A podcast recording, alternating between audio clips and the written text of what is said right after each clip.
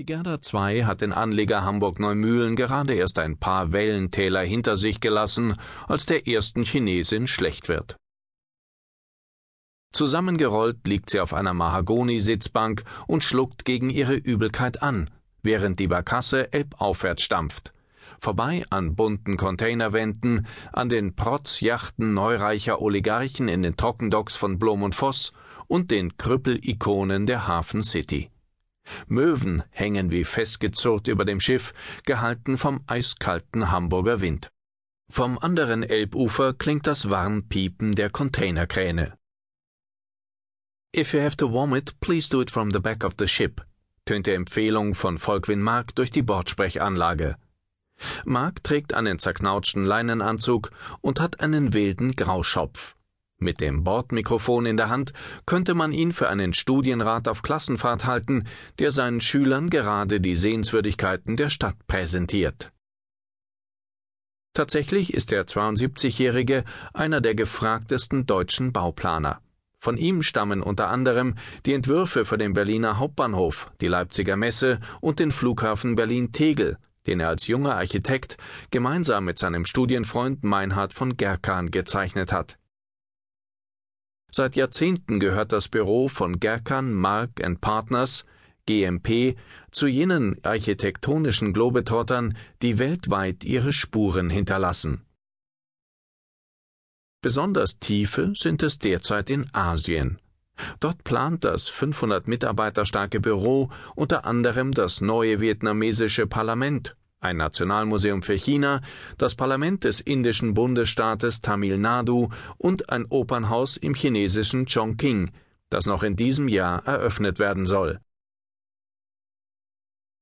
In vielen Ländern Asiens, sagt von Gerkan, ein wortgewaltiger, äußerst selbstbewusster 74-Jähriger, ist man mit den eigenen Architekten unglücklich, weil sie schlecht ausgebildet sind und wenig Haltung zeigen.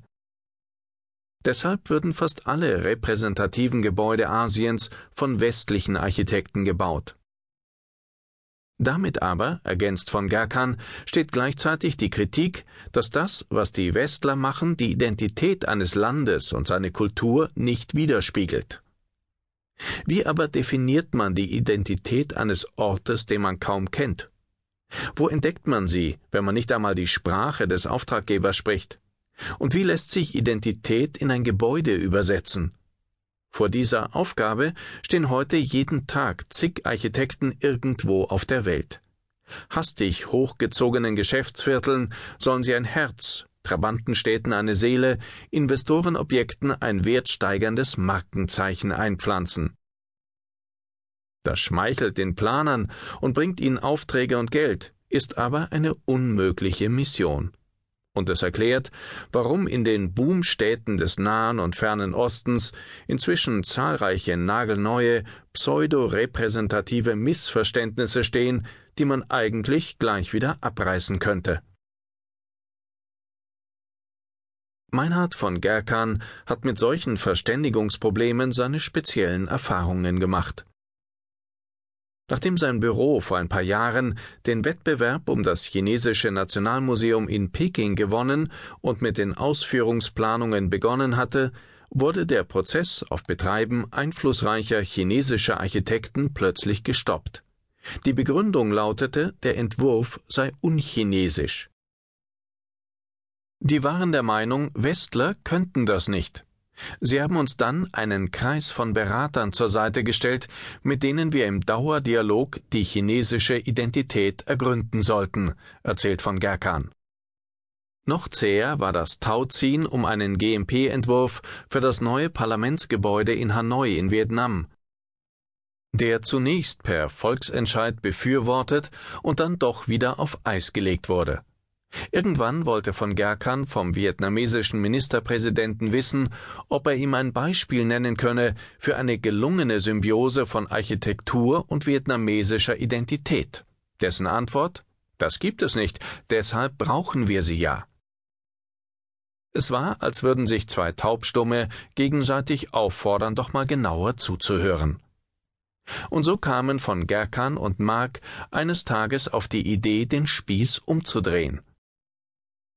Was wäre, fragten sie, wenn statt arrivierter westlicher Architekten, die ihre Vorstellungen gen Asien exportieren, einmal junge Hausbauer aus dem Osten für den Westen planten?